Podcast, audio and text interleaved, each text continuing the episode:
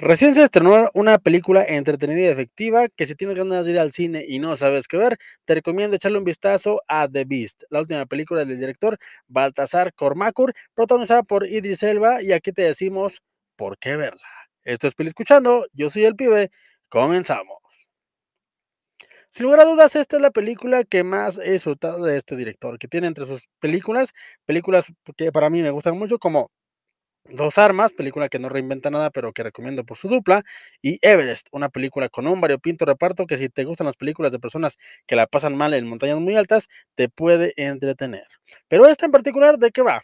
La historia gira en torno a la familia del Dr. Nate, interpretado por Idris Elba, que ya a estas alturas de su carrera es imposible que te caiga mal, de verdad.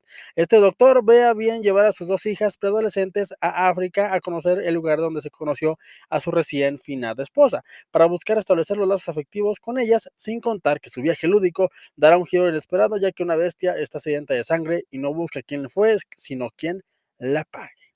La premisa de verdad es simple, estamos ante una película de hombre contra naturaleza, esta vez encarnada por un león sediento de sangre, y la película va a lo que va en su hora y media de duración.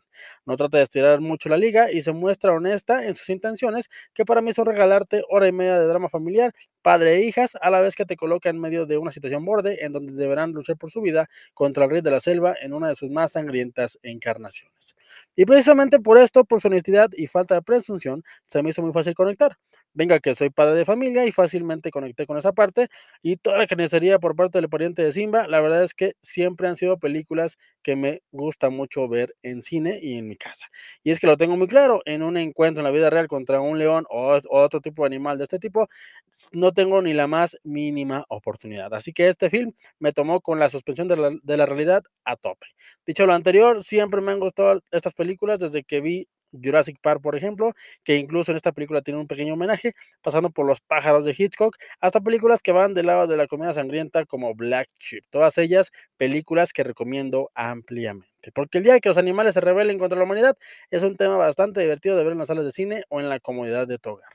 Dicho lo anterior, la película logra transmitir muy bien la tensión y el terror a la vez que el león en lo particular, me parece un recurso bastante bien aprovechado y a terror.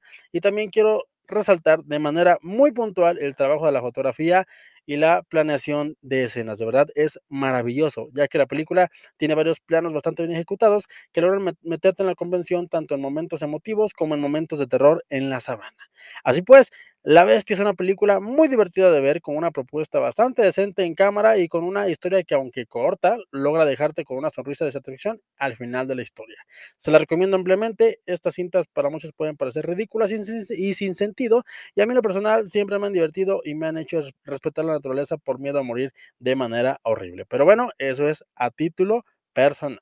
Denle la oportunidad y les aseguro que se van a divertir. Y si se animan, chequen también las películas que les mencioné eh, a mitad del video y después me dicen en los comentarios qué les pareció. Por mi parte es todo, gente. Recuerden suscribirse, darle like y dejarme por ahí un comentario, alguna recomendación o lo que a ustedes les venga en gana. Y recuerden que no importa lo que yo les diga, lo que de verdad importa, gente, es que ustedes se formen su propio, su propio punto de vista. Hasta la próxima, gente. Bye. Este programa fue muy corto, pero es que no tenía mucho tiempo para grabar. Así que espero que lo hayan disfrutado. Hasta luego. Vean la bestia. Bye. Adiós. Ya váyanse.